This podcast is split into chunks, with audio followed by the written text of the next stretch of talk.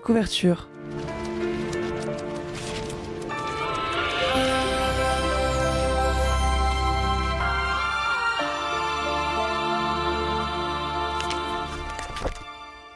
Bonjour, bonjour et welcome back pour cette nouvelle chronique aujourd'hui. Alors parlons-en. Welcome back, formulation non pas anodine, c'est pas juste pour me la péter à faire l'anglophone. Non, non, non, c'est bien un petit indice quant à notre auteur du jour. Alors, anglophone, oui, mais anglais, non. C'est une figure culte de la littérature américaine dont on va parler aujourd'hui. Des auteurs américains qui ont vraiment révolutionné la littérature, on va pas se mentir, il n'y en a pas des tonnes. Aux États-Unis, je dirais qu'ils sont pas ultra célèbres pour leur écriture, contrairement à nous en Europe, entre euh, le Royaume-Uni, les pays de l'Est et même en France. Hein, on a clairement des auteurs qui sont énormes. Mais tout de même, il en existe deux, trois auteurs aux États-Unis qui ont eu un impact conséquent sur la littérature à l'échelle même internationale. Edgar Allan Poe en fait partie, et c'est pour ça que je vous le présente aujourd'hui. Alors Edgar Allan Poe, vous avez peut-être déjà entendu son nom sans pour autant savoir ce qu'il a fait dans sa vie et ce qu'il a écrit concrètement. Mais pas de panique, je viens à la rescousse et on va découvrir ça ensemble. Edgar Allan Poe, c'est un poète, romancier, nouvelliste, critique littéraire, dramaturge et éditeur.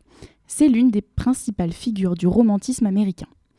Il est considéré comme étant l'inventeur du roman policier et également comme un précurseur, de la science-fiction et du fantastique. À savoir que quand on parle de, de fantastique, c'est principalement du gothique. Edgar Allan Poe, c'est le maître dans la matière. Il est parfois dit d'ailleurs que c'est un génie pour communiquer l'angoisse. Dans la plupart de ses œuvres, on est plongé dans un univers sombre, avec une atmosphère palpable et des personnages un peu cinglés.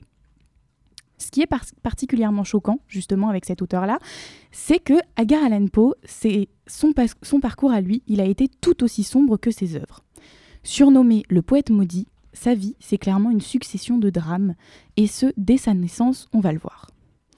Il naît en 1809 à Boston et il perd ses parents, deux acteurs, durant sa petite enfance. Sa mère décède et son père les abandonne, lui, son frère et sa sœur. Déjà, ça annonce la couleur. Les trois enfants sont séparés et envoyés dans différentes familles. Notre auteur il va être recueilli par John et Frances Allan. Alors si le nom de ses parents biologiques était Poe et qu'il le garde, il y, a, il y ajoute également pardon, le nom Allan, ce qui nous donne Edgar Allan Poe aujourd'hui. Un autre incident quant à son cercle familial va suivre, puisque son frère meurt à 24 ans de la tuberculose. pareillement à leur mère d'ailleurs, donc ils sont tous les deux morts de la tuberculose. Par la suite, il va s'installer à Baltimore et se lance en tant que journaliste indépendant. Il écrit également des contes, mais à cette époque, c'est pas un succès.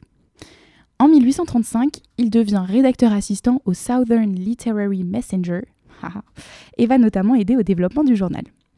Et puis la même année, et là je vais vous surprendre, il se marie avec sa cousine germaine, Virginia Clem. Et c'est pas tout, elle a 13 ans et il en a 26. Je pense que ça se passe de commentaires. À noter qu'en 1842, Virginia est atteinte de la tuberculose à son tour. Elle va rester paralysée et souffrante pendant 5 ans avant de décéder en 1847.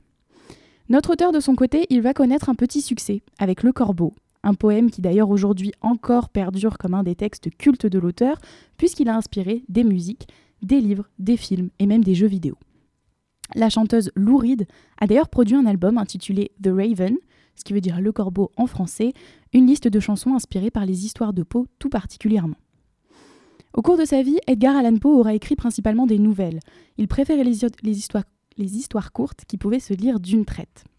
C'est d'ailleurs assez typique de la littérature américaine. Plusieurs écrivains majeurs écrivaient des nouvelles, ce qui diffère d'ailleurs de la littérature britannique par exemple. Edgar Allan Poe, c'est un auteur qui est très controversé.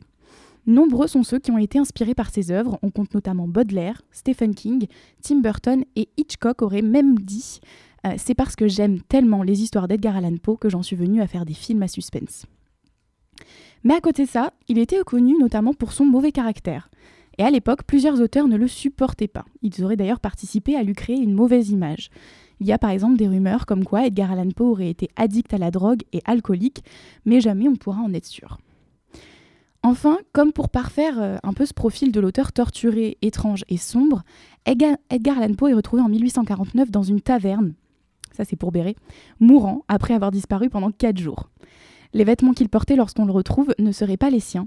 Euh, il est alors conduit à l'hôpital et meurt, on ne sait pas de quoi, le 7 octobre 1949 un décès des plus mystérieux, dans des circonstances inconnues à l'âge de 40 ans. Que dire de plus, si ce n'est que la vie d'Edgar Allan Poe aurait clairement pu être une de ses propres histoires Alors moi, Poe, je l'ai découvert au lycée en lisant The Fall of the House of Usher, la chute de la maison Usher. C'est le récit gothique par excellence. On y suit les péripéties d'un narrateur dans un monde qui paraît tout au long du roman, de la nouvelle du coup, complètement irréaliste. Les objets sont personnifiés, les maisons ont des yeux, tout ça durant une nuit sombre avec des personnages que l'on trouve un peu fous. Et je me souviens, en lisant la nouvelle, d'avoir été un peu confuse, jusqu'à ce que je comprenne, en étudiant le texte, que le narrateur était en réalité fou. Ce qui explique que tout soit irréaliste, puisque tout le récit est biaisé par le regard du narrateur. En tant que lecteur, on pense donc que le récit prend place dans un monde fantastique et irréaliste, alors qu'en fait, tout est dans la tête du narrateur. Et ce jeu, justement, avec le narrateur qui va raconter l'histoire à la première personne et qui va ainsi complètement perturber le lecteur, ce n'est pas la seule fois que Paul l'utilise dans ses écrits, puisque dans la nouvelle The Telltale Heart, en français Le cœur révélateur, qui est mon œuvre absolument favorite de Poe, on est cette fois-ci dans, dans le cerveau d'un meurtrier d'un homme psychopathe qui essaie lui-même tout au fil de l'histoire de se convaincre que, ses actions n'ont rien d'inhabituel, alors que nous, quand on lit le récit, on se dit mais il est complètement taré. Concernant, concernant cette histoire-là, je ne préfère pas vous en dire plus et je vous invite à aller la lire. C'est une nouvelle très courte que vous pouvez trouver en ligne gratuitement qui se lit en à tout casser 20 minutes. Et étant donné que c'est un de mes coups de cœur, je ne voudrais pas vous la gâcher et j'espère qu'en la lisant, vous l'apprécierez tout autant que moi.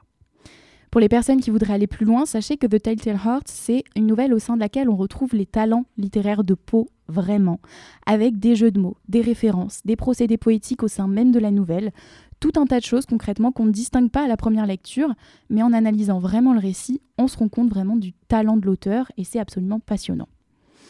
Quoi qu'il en soit, j'espère vous avoir convaincu d'aller jeter euh, un œil aux œuvres les plus surprenantes d'Edgar Allan Poe. J'ai aussi vu, récemment qu'une série Netflix avait été réalisée sur la chute de la maison Usher. Alors je ne l'ai pas vue, mais je vous fais passer l'info quand même au cas où ça en intéresserait certains. Sur ce, je vous remercie de m'avoir écouté. Je vous souhaite à toutes et à tous de bonnes vacances de février parce que je pourrais être pas là, je pourrais pas être là euh, les prochaines semaines, mais on se donne rendez-vous à la rentrée.